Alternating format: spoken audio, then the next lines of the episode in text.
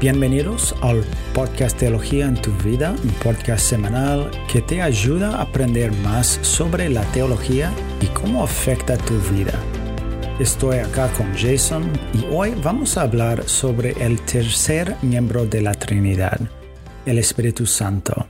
Y creo que si fuéramos honestos, deberíamos decir que no prestamos mucha atención al Espíritu Santo y por eso no lo entendemos. Pero también pienso que en nuestro contexto en Latinoamérica y en Estados Unidos hay muchas iglesias que enseñan algo sobre el Espíritu Santo que no es bíblico y hay mucha confusión sobre quién es el Espíritu Santo y qué hace en el mundo y en nuestras vidas. Bueno, Jason, ¿podrías aclarar y explicar un poco más acerca del Espíritu Santo para nosotros? Bueno, hola Eric y es bueno estar contigo otra vez. Para responder o decirlo de una manera simple, el Espíritu Santo es Dios.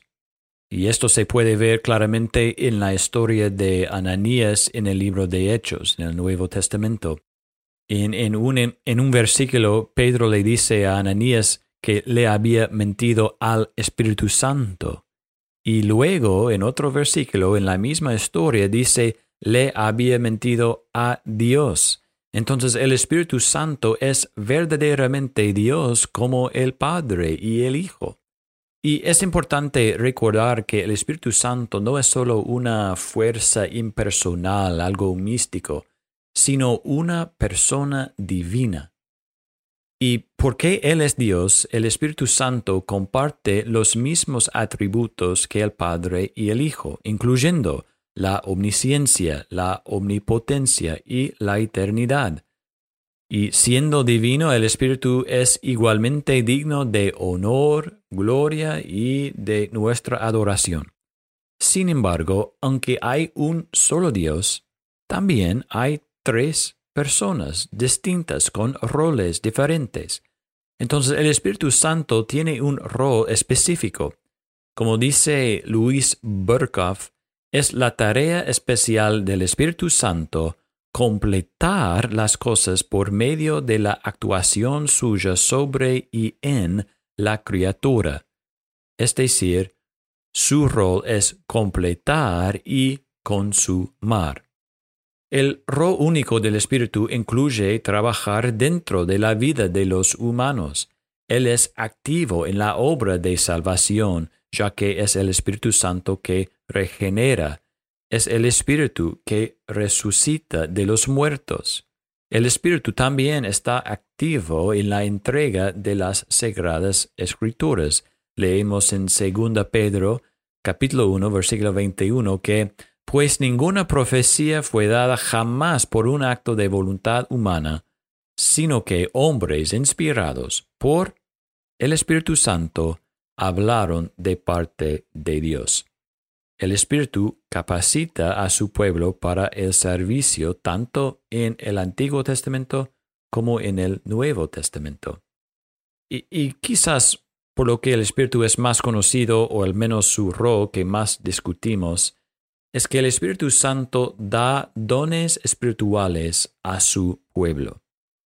Y mientras el debate rodea qué dones todavía están disponibles para los creyentes hoy, no debemos olvidarnos que el propósito de los dones espirituales es servir y edificar la iglesia. El Espíritu Santo obra en la vida de los creyentes para convencerlos de pecado y purificarlos. Al mismo tiempo, el Espíritu trabaja para dar seguridad a los creyentes de su salvación. Pablo escribe que el Espíritu Santo es el sello o la garantía de nuestra salvación. Cerca del final de su vida, Jesús les dijo a sus discípulos que era bueno para ellos que se fuera. ¡Qué declaración! ¿Y, y por qué él dijo eso? Dijo que era mejor que se fuera porque entonces enviaría al Espíritu Santo.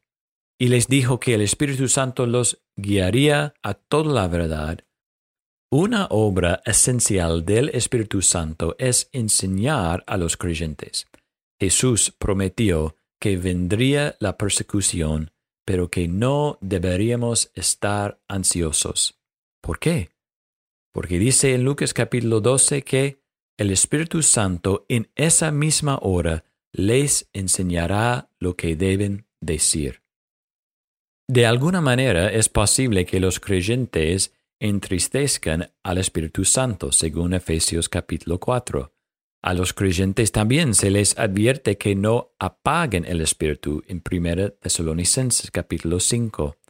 Debido a que el Espíritu Santo mora en los creyentes, también se nos advierte contra la contaminación de nuestros cuerpos en 1 Corintios capítulo 6 y hay advertencias generales sobre mentir al Espíritu Santo o blasfemar contra el Espíritu.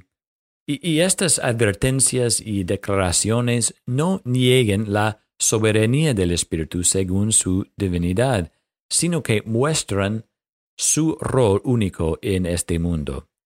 Por el contrario, los cristianos están llamados a estar en el Espíritu Santo, regocijarse en el Espíritu, orar en el Espíritu, ser llenos del Espíritu y poner nuestras mentes en las cosas del Espíritu. Finalmente, quiero terminar hablando de la unidad que trae el Espíritu. Creemos que cada creyente tiene acceso directo a Dios debido a su unión con Cristo y porque el Espíritu Santo habita en ellos. Y así hay una unidad que el Espíritu trae entre todos los verdaderos creyentes. Pablo dice, pues, por un mismo Espíritu todos fuimos bautizados en un solo cuerpo, ya judíos o griegos, ya esclavos o libres. A todos se nos dio a beber del mismo Espíritu. Entonces, no importa dónde vamos en el mundo, mediante el Espíritu Santo, tenemos unidad con nuestros hermanos, nuestras hermanas en esos lugares. Eric, e, en un mundo que está roto y dividido, incluso en las iglesias donde puede haber desacuerdos sobre ciertas cosas no esenciales, debemos recordar que el Espíritu Santo nos une. Muchas gracias Jason y espero que podamos amar y adorar al Espíritu Santo más en nuestras vidas. Y gracias a todos por escuchar este episodio y no olvides que puedas encontrar todos nuestros episodios pasados en el archivo. Gracias por escuchar Teología en tu vida y nos vemos la próxima semana.